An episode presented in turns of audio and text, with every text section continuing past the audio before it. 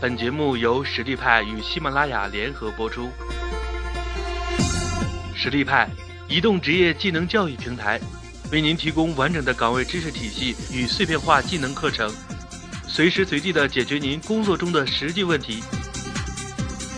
微信搜索“实力派”服务号，参与更多的职场直播课程，与老师实时互动答疑。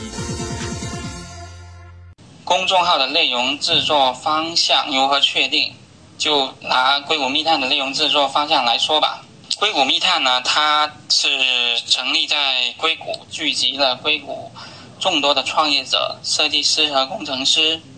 我们的读者是最关注科技资讯、最敏锐的产品触觉、有强烈感知的科技新生代。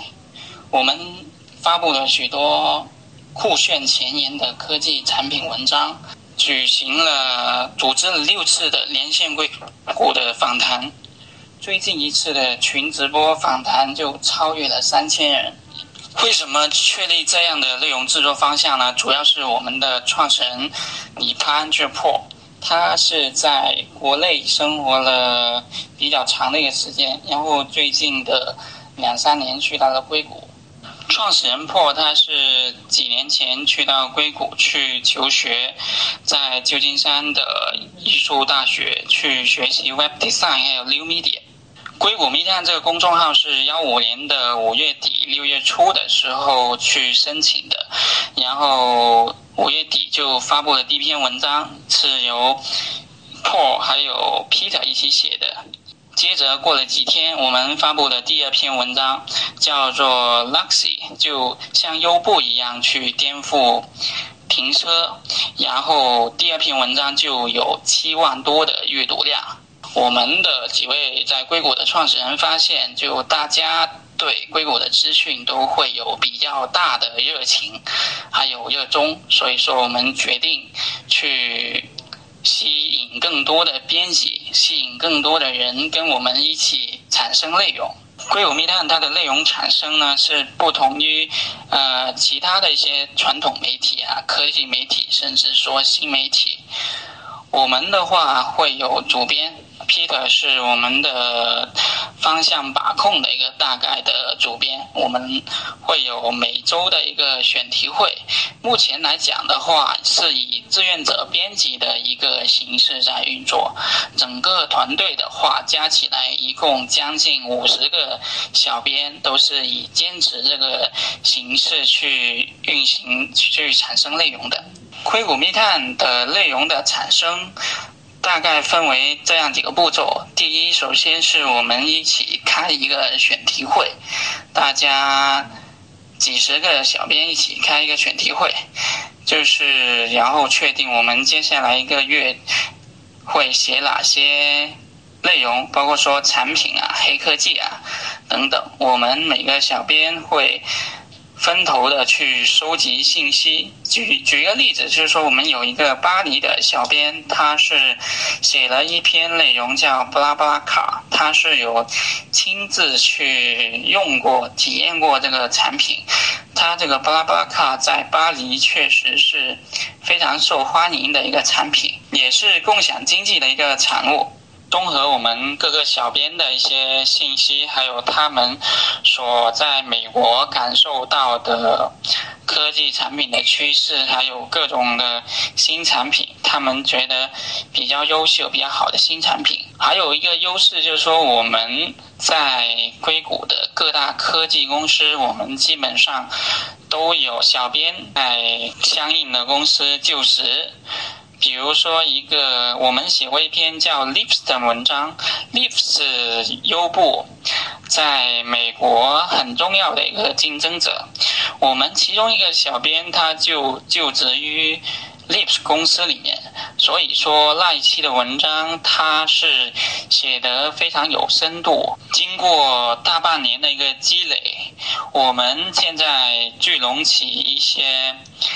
对。真正对科技感产品感兴趣、了解科技产品，并且有一定专业能力的写作团队。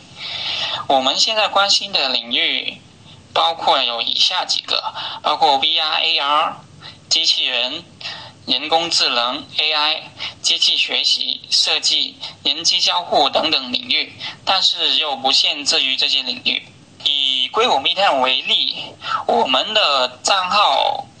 无论是粉丝量、阅读量，之所以可以迅速起来，它的内容主要围绕着这个。除了我们的优势是跟国内的时间差，还有空间差之外，硅谷流行什么 APP，这个应用我们都会有深度使用过，包括说各种数据的调研，它为什么那么火，创始团队和融资的深度挖掘，呃，就是大家可以翻译，认真的去翻一下密探之前的文章，看看我们是不是围绕着这几点去做垂直，去做深挖。第二个问题，内容的生产的时间周期有多长？整个周期的工作内容，我们内容的生产周期来说的话，一篇文章大概是。两到四天，不过最近的话，我们就最近两个月来讲，我们都是每天更新的内容，所以说现在内容的生产压力会比较大。按照我们之前的做法，会每一期的文章会分配两个人去一起写作，一起 co work，然后我们的主编 Peter 会做内容的最后把关、审批和优化。最后的话，我们的设计师就是 Paul，还有另外一个设计师是 Sean，来负责整个公众号文章的图片的优化以及设计。第三个问题就是说，内容生产的主要成本有哪些？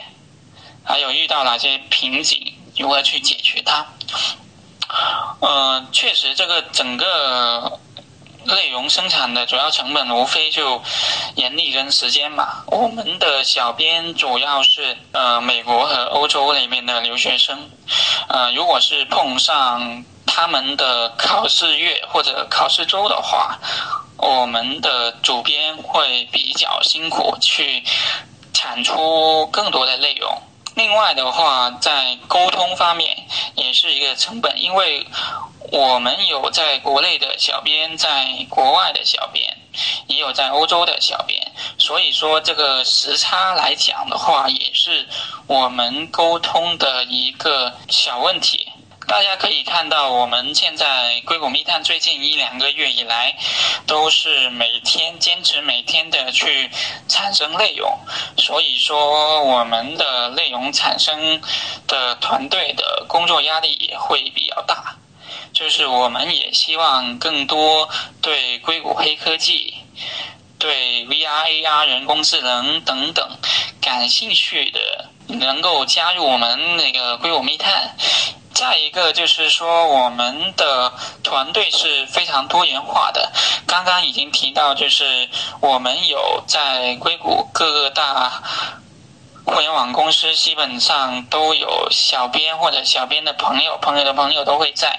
公司里面工作。比如说 Facebook、Lyft、Pinterest 等等一些。美国的优步等等一些公司，我们都都有朋友在相应的公司里面工作，就是团队的多元化，我们是比较注重的。另外来讲，目前的公众号越来越激烈的竞争，所以我们需要把这个小编团队要更更加优化，而且要把内容去做得更好，才能去脱颖而出。嗯，我们觉得做好的内容需要更专业的人，更专注，还有花更多的时间。现在凡是谈到微信公众号，都会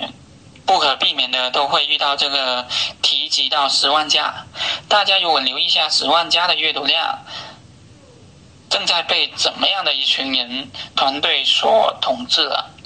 就是比如说商务范的创始人邓维，他其实是新华社旗下的财经媒体的一个记者。现在的话，据了解，他们管理着一个十多人的一个团队。黎贝卡的异想世界，就是他是前南方都市报的一个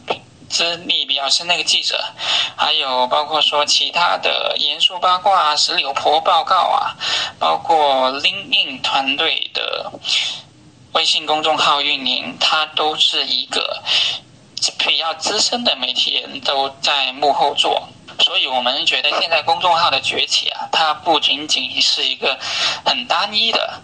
它必须是团队的要非常多元化，就是可能比较多的传统媒体的机构，或者说有传统背景的一些专业团队做的一些事情。如果你的新媒体运营团队没有一些专业背景的人为你所用的话，你可以尝试去招募一些。呃，新闻专业的在校的学生啊，留学生啊等等，就是要有新闻出身的，要有懂新媒体的，